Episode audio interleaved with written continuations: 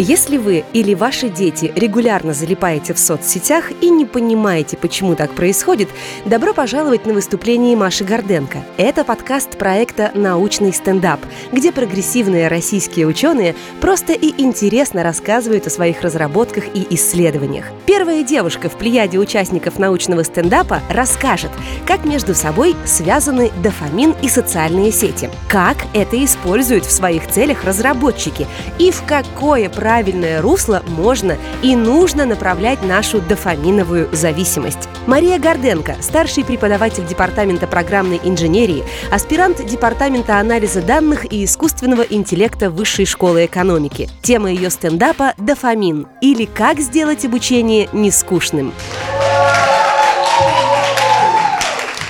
Мы с вами поговорим про дофамин и нейромедиаторы, которые имеют широкий круг обязанностей, ну и, конечно же, где люди их применяют, а именно в обучении, в элементах геймификации и в современных адаптивных системах. Почему мы с радостью с вами смотрим ленту социальных сетей, но просмотр длинной, нудной, скучной лекции вызывает у вас непреодолимое желание уснуть? Бывало? Наверняка да. Вы хотели уснуть. Мы на эти вопросы с вами ответим. Вы никогда не задумывались, а почему чтение книги или научной статьи столь утомительно? Нет? Ну ладно. Я постараюсь, чтобы мое выступление не было таким. И, кстати, есть специальная интрига. Я даже посмотрю туда. Мне очень нравится, что там лежит. Тот, кто будет из вас самым активным, получит то, что лежит вот в этой самой коробке. Можете поаплодировать, возможно, вы именно тот человек, кому это достанется.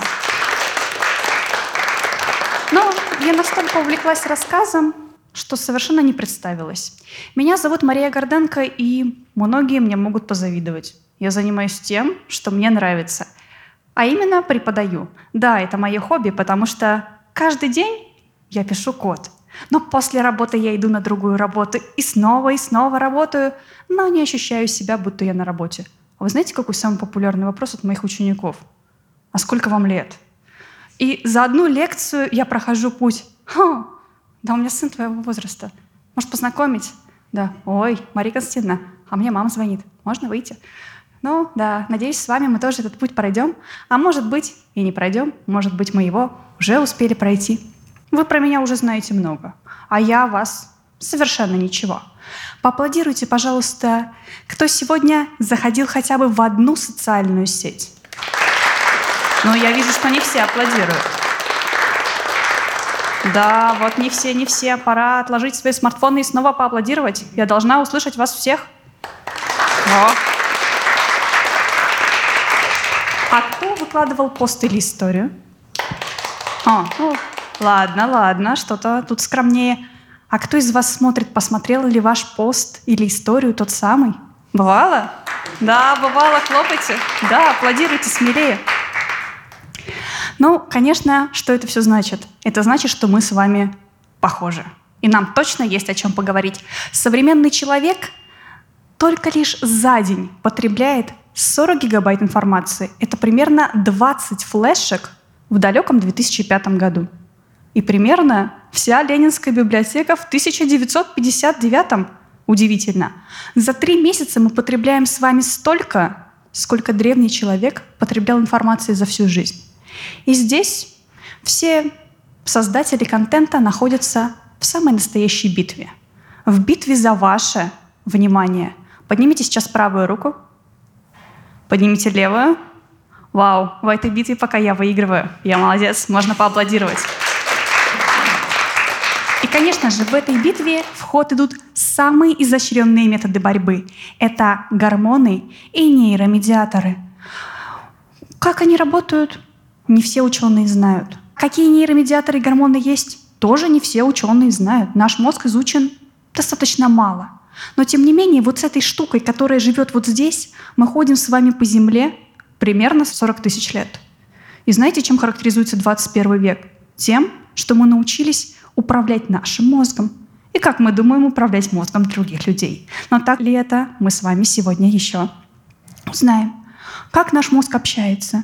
Наш мозг общается с остальными частями тела посредством различных связей, в том числе с помощью крошечных веществ, гормонов и нейромедиаторов. У вас бывало такое? Горячий чайник, прикоснулись, резко одернули руку. Вы еще не успели сообразить, что он горячий. Но вы взяли и одернули руку. Почему так произошло? Наш мозг почему-то сообразил раньше. А все потому, что он похож на спагетти-монстра. Он живет не только здесь, как мы думаем, нет. Он окутывает полностью нас. Посмотрите сейчас на слайде. Вы видите, что большой спагетти-монстр, все вот эти вот связи — это все наш мозг. И воздействуя на них, мы получаем различные эффекты. Ну а что же любит наш мозг? Наш мозг любит, нет, не просто любит, он обожает. Он обожает гормоны и нейромедиаторы. Например, кортизол, гормон стресса. Именно он заставляет вас действовать. именно он не дает вам уснуть, особенно если курсовая еще не написана. А вот в противоположности ему мелатонин, он наоборот говорит, ой, да ладно, что там курсовая? Утром времени много, еще напишем, ложись, давай спать. Собственно, наш мозг это безумно любит. Вы наверняка слышали, что для того, чтобы почувствовать себя счастливым, нужно что-то съесть. Есть популярные продукты – банан и шоколад. Съешь банан, и будет тебе счастье. Так говорят продавцы бананов. На самом деле что происходит? Когда вы едите банан или шоколад, в нашем организме происходит целый ряд химических реакций, последствий которых вырабатываются те самые дофамин, серотонин и эндорфин. Мы с вами сегодня сосредоточимся на дофамине. Именно дофамин – тот, кто заставляет нас действовать. Именно дофамин может сделать из вас образцового студента или работника, или подвести вас под увольнение или отчисление. Именно он заставляет вас вставать по утрам и что-то делать. А бывало ли у вас, вы сейчас можете думать, как вы будете громко аплодировать, а бывало такое, что вы купили билет на концерт, который через полгода, и вот, настает тот самый день, вы не спите ночь. Вы же делаете, вы боитесь опоздать, вы приезжаете на этот концерт за два часа. Бывало? Конечно. Конечно, такое бывало у каждого. И когда начали изучать дофамин, на самом деле все эти центры в мозге были открыты не то чтобы случайно, но именно центр удовольствия был открыт таковым образом. В 1953 году ученым попалась очень загадочная крыса. Они думали, что они знают, где находится центр страха. И в этот центр страха вживили электрод. И думали, что если воздействовать током на эту зону мозга, то крыса начнет как-то бояться, показывать, что она сейчас вроде как боится, чувствует страх, пытаться убежать. Но, как вы догадываетесь, крыса этого не делала. Крыса наоборот. Ей ударяли током, она такая показывала, Ха, а я хочу еще. А ей ударяли током, она такая, не, а мне еще подавай. В итоге что сделали ученые? Они поставили кнопку рядом с крысой, и крыса нажимала на эту кнопку каждые несколько секунд. Нажимала, ладно, впоследствии они взяли и начали водить этой кнопкой по клетке, как джойстиком, и крыса бегала до тех пор, пока, внимание, она просто не упала от бессилия. Что это, нам попалась какая-то странная крыса? Или, может быть, именно таким крысам мы обязаны выходом фильмов «Пила 3» или «Пила 8»? Да нет. Просто они промахнулись. И на самом деле они попали не в центр страха, а попали в так называемый центр удовольствия. Ну, кстати, для некоторых центр удовольствия — это какой-нибудь торговый центр. Мы можем рассмотреть с вами еще один эксперимент, но только на обезьянах. Очень долго люди думали, что дофамин — это наградная реакция нашего организма. И дофамин вырабатывается ровно тогда, когда мы что-то сделали и получили награду. Вот мы получили нашу заветную пятерку и получили награду, нас похвалили. Вот наш заветный зачет и нас похвалили. Но нет, дофамин — это не про это. Работает он не так. Кто вас заставляет этот зачет получать? Как раз-таки дофамин. Дофамин — это предвкушение награды. И исследовались обезьяны. Что делали с этими обезьянами? Их приучили делать определенное действие, после которого давали, как ни странно, виноградный сок. Обезьяны делали, делали, делали, делали действия, и ученые обнаружили, что именно по той траектории, как сейчас показано на слайде, происходит выброс дофамина. Дофамин выбрасывается ровно в момент, когда происходит какой-то сигнал, что сейчас произойдет определенное действие. Ну ладно, выяснили. Но ученые, они же на то и ученые. Они пошли еще дальше. И сейчас вы можете посмотреть на красную линию. Они добавили всего лишь одну переменную. и уровень дофамина начал вырастать у обезьяны до небес. Не поверите. Они просто перестали давать награду. И начали давать ее в, в, примерно в 50% случаев. И тогда обезьяна такая, блин, я сейчас сделаю, сделаю круто, и я не знаю, дадут мне награду или нет. Выиграю я или нет. Получу ли я ту самую порцию виноградного сока или нет. Наверняка знакомо, и вы сейчас можете провести аналогии с различными играми. Вы не знаете, выиграете вы или нет. Проиграете вы сейчас или нет. Выйдет ли новый фильм или нет. Появится ли новый пост в социальной сети или нет, если вы постоянно обновляли ленту. Собственно, вот так работает дофамин. И когда разрабатываются различные мобильные приложения, секретным ингредиентом, как ни странно, является дофамин. Как некоторый секретный ингредиент в каком-либо коктейле, который делает потенциальную платформу прибыльной. Соответственно, каждый разработчик должен выучить примерно следующие три урока. Это неопределенность, время и дофаминовая петля. Разберем каждый из этих уроков поподробнее. Представьте, да, я вижу, вы уже смеетесь, но смеяться надо не здесь. Представьте ситуацию. Вот вы такие, пять минут. Сейчас я полистаю, сейчас, ну пять минут. Ну, ну всего такие, бабах, прошло три часа. Бывало? Поаплодируйте. Но я вижу, что не все аплодируют. А у вас, наверное, было так, что а, 2.45, и сериал начался. Пришлось, пришлось идти сериал смотреть. Да, к сожалению, дофами, э, дофаминовая зависимость в виде неопределенности работает именно так. Мы не знаем, сейчас у нас выйдет новый пост или нет. Тот самый лайкнет ваш пост или нет. А может быть, прямо сейчас вам напишет тот человек, с которым вы давно мечтали познакомиться. И вы сидите и обновляете ленту, и вы сидите и ждете, ждете и ждете, хотя вроде бы в вашем телефоне сейчас не происходит. Наверняка и это бывало. И эти два принципа неопределенности и времени запускают третий принцип – дофаминовая петля. Наш мозг, понимая, что сейчас он получил легкую порцию дофамина, он будет ее получать еще и еще и будет стремиться получить ее еще и еще – Знаю, что просто пролистав ленту, посмотрев на яркую картинку, мы сейчас ее получим. И предприниматель Реми Браун основал целую компанию, которую зовут Dofamin Labs. Вы сейчас видите, что почему-то на моем слайде появились лайки, эмоции, подписки. А как это связано? А связано. Раньше в социальных сетях были только лайки. А сейчас вы заметили, наверное, тренд, что появились реакции, причем во многих различных социальных сетях. Вы можете поставить различные эмоции, вы можете подписаться, добавиться в друзья, оставить комментарий. И все это подстегивает нас выкладывать новые посты. Да, даже если вы сейчас думаете, что «да, я не слежу за лайками», не верю. Вы смотрите и думаете, почему на том посту у меня было 170 лайков, а тут всего лишь 69. Да наверняка оно было. И каждый новый лайк, осознанно или нет, добавляет нам ту самую маленькую порцию дофамина. Так а почему же? Ответим на вопрос. Почему? Просмотр лекции, длинной, скучной, нудной, которую вам читают вот таким вот голосом, и вы такие, а, сейчас усну. Почему он не вызывает столько дофамина? А все дело в том, что наш с вами мозг, он просто ленивый трудоголик. Да, он любит работать, но при этом не любит себя перегружать. И если он знает, что какую-то порцию дофамина можно получить быстрее, проще, легче, то что он будет делать? Получать ее быстрее, проще, легче. И просмотр трех мемов или коротких смешных видео вызывает у нас столько же дофамина в нашем организме, сколько просмотр длинной, нудной, скучной лекции или документального фильма. Ну, как говорится, что выберете вы. И, конечно, тут вопрос в том, хорошо ли это или плохо. Нет, это неплохо. Поаплодируйте, а кто из вас учится? А вы что не аплодируете? Я не верю.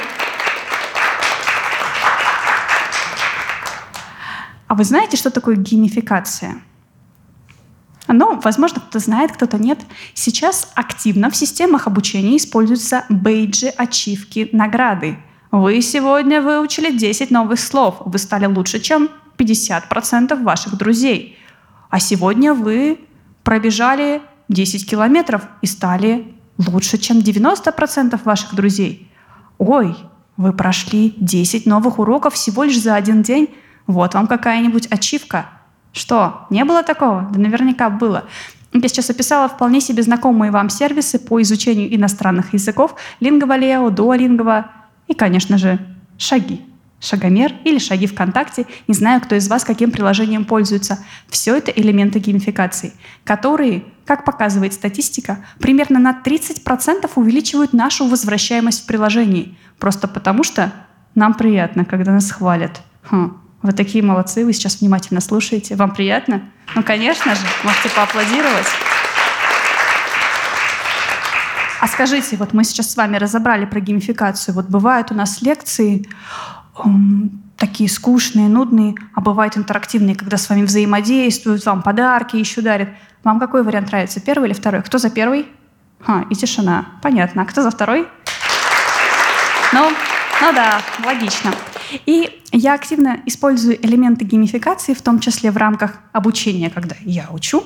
Ну и, конечно же, не могу не похвастаться и не рассказать про свое диссертационное исследование, в рамках которого я занимаюсь системами адаптивного обучения и работаю непосредственно с геймификацией. Геймификация, мы уже выяснили, что это. Да, это процесс, когда нам дают какую-то награду, и мы такие радуемся, вау, классно, мы ничего вроде как не получили, но какой-то бейджик никому не нужный, и мы радуемся и счастливы. А что же такое адаптивное обучение? Адаптивное обучение — это когда вы заходите в некоторое приложение, которое нас должно научить. Смотрите видео, проходите тесты, решаете задания, и система смотрит на ваш опыт взаимодействия с ней. Сколько раз вы вернулись, сколько раз вы пересмотрели какой-то кусочек видео, и как правильно вы решили задание. И смотрит, блин, вот классный человек, хорошо решает, но он не умеет складывать двузначные числа, и поэтому в следующий раз возьмет и выдаст вам тест и теорию по тому, как складывать двузначные числа – Итого, система адаптивного обучения, она подстраивается под ученика, под его знания. И, конечно же, сейчас существуют аналоги. Существуют некоторые алгоритмы, в том числе популярные системы Squirrel и Canewton. Но они нуждаются в доработке, и сейчас проходит, нельзя сказать, что пилотное тестирование, но вполне себе хорошее тестирование. Я занимаюсь улучшением этих алгоритмов, в том числе внедрением в них элементов геймификации – представьте, вам было бы приятно, если бы о петровских реформах рассказывал сам Петр I. Наверняка да. Да, может, можете аплодировать. Вы уже поняли, какую я реакцию от вас жду? Конечно. И это тоже возможно, тоже возможно в системах адаптивного обучения с применением современных технологий дипфейков. Любой человек, который жил 3, 4, 5 веков назад и про которого мы знаем его образ, его можно восстановить. Да, это реальность, и это наш современный мир – ну и на этой прекрасной ноте, когда мы поняли, что то, что дофамин так влияет на нас, это не так страшно, и залипать в социальных сетях да, это неприятно, но тем не менее мы теперь знаем, как это использовать в наших целях и какие приложения нам стоит поставить. Шаги, да, шагомеры, приложения для изучения языка, чтобы получать ту же самую порцию дофамина. На этой прекрасной ноте я хотела бы вам подарить подарок – да-да, то самое время достать свои телефончики, сосканировать QR-код и посмотреть, что же там. А там список полезных источников. Но мой вам подарок заключался не в этом, а в том, что они все не длиннее 4 минут. Поэтому, просмотрев каждый, вы получите ту самую порцию дофамина. И это и был мой подарок для вас.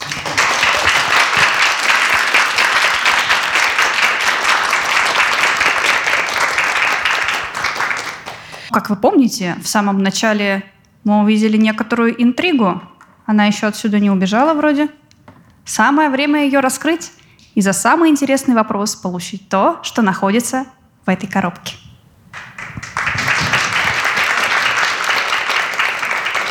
Здравствуйте, меня зовут Кира, я из Москвы. Меня очень заинтересовала тема того, как вообще вы начали изучать э, тему дофамина, работу мозга. На каком этапе, возможно, в вашей школьной жизни вы поняли, что вас это интересует для будущего изучения? А я сейчас, наверное, отвечу издалека. А, на самом деле я тот человек, у которого три высших образования. Э, ну, два с половиной.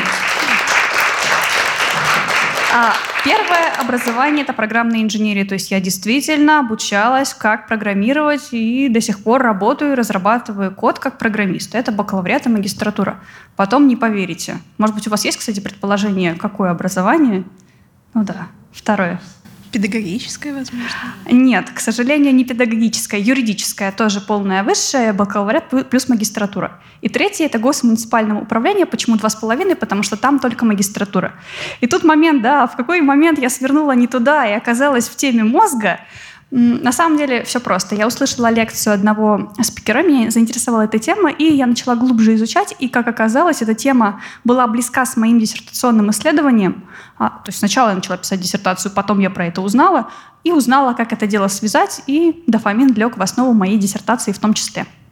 Спасибо.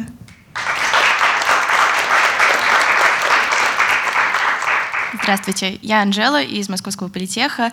А, мне стало интересно, вот вы говорите о том, а, как дофамин влияет на вовлеченность в какие-то образовательные процессы, а на утомляемость это влияет также или в принципе, одинаково в итоге устаешь после того, как послушал интересную интерактивную лекцию и скучную нудную лекцию какого-нибудь старого преподавателя? А, тут я отвечу опять же примером.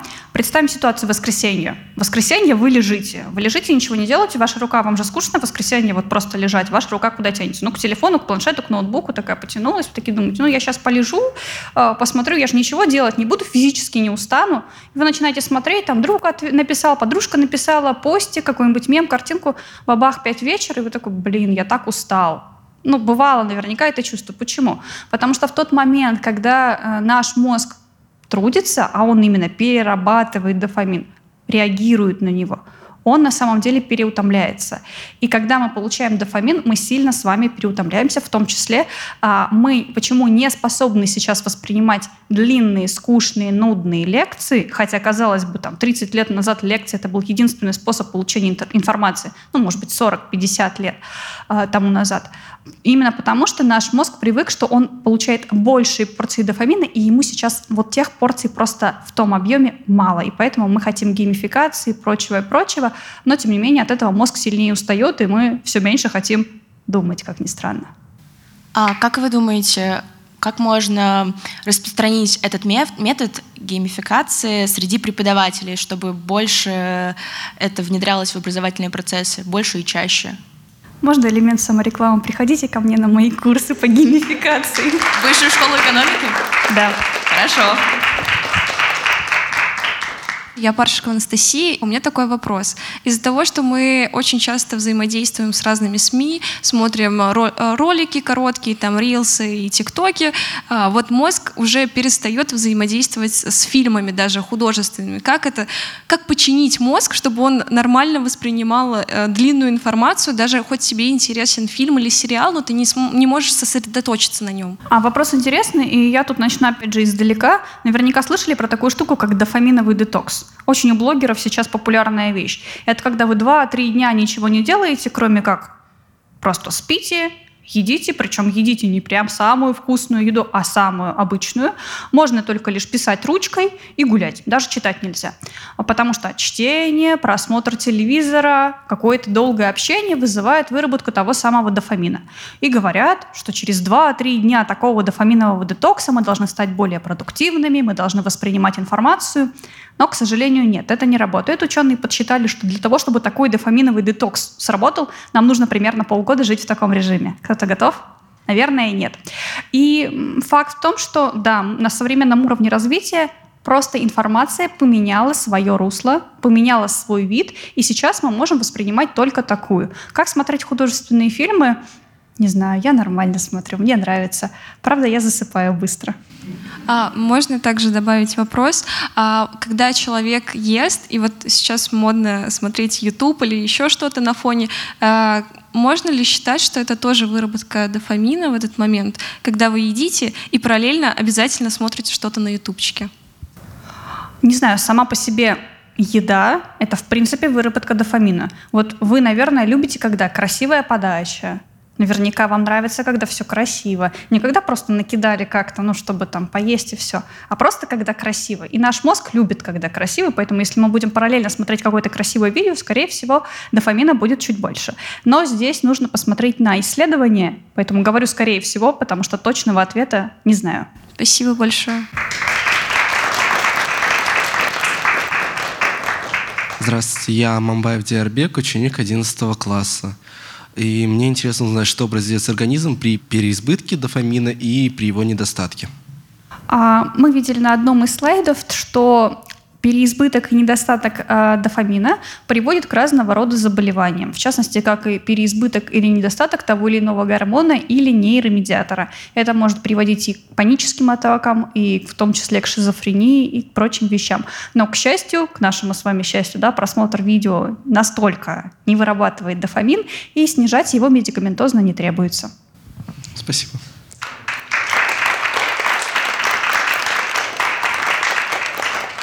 А мне больше всего понравился вопрос Анастасии.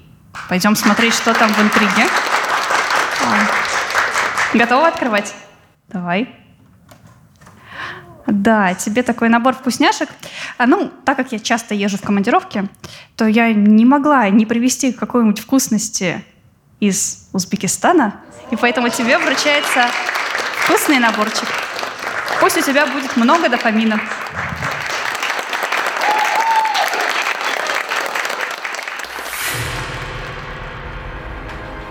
Проект реализует медиагруппа «Комсомольская правда» при поддержке Института развития интернета. Мы благодарим за помощь в организации проекта наших партнеров – Высшую школу экономики. Смотрите видеоверсию научного стендапа на канале YouTube и Рутуб kp.ru. Слушайте подкаст на сайте радио «Комсомольская правда», в Яндекс Музыке, на Apple и Google подкастах, на площадках CastBox, Player FM и ВКонтакте. Ловите нас на Одноклассниках, в Яндекс Дзене и на других ресурсах. Подпишитесь на обновления и ждите новых выпусков. Научный стендап. Проект реализуется при поддержке Института развития интернета.